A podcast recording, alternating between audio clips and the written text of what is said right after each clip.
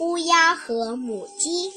当年拿破仑带兵攻打莫斯科时，有个叫斯摩索斯基的公爵想出一个妙计，下令让全城的百姓收拾行李离开莫斯科，让莫斯科成为一座空城，围困住敌人。当所有人争分夺秒地撤离时，有只乌鸦停在屋顶上，漫不经心地看着这一切，心里直发笑。一只母鸡站在火车头上，大声提醒道：“你怎么还不走啊？敌人马上就要进城来了。那和我有什么关系呢？”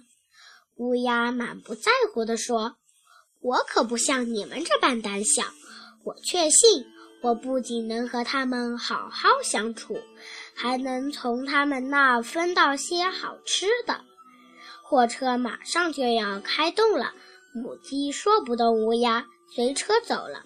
可是它不知道，这只怀有侥幸心理的乌鸦，没过多久就被饿极了的法兰西士兵放锅里煮了吃了。我们不要以为与坏人一道会有好的结果，他们终究会把我们残酷的毁灭掉。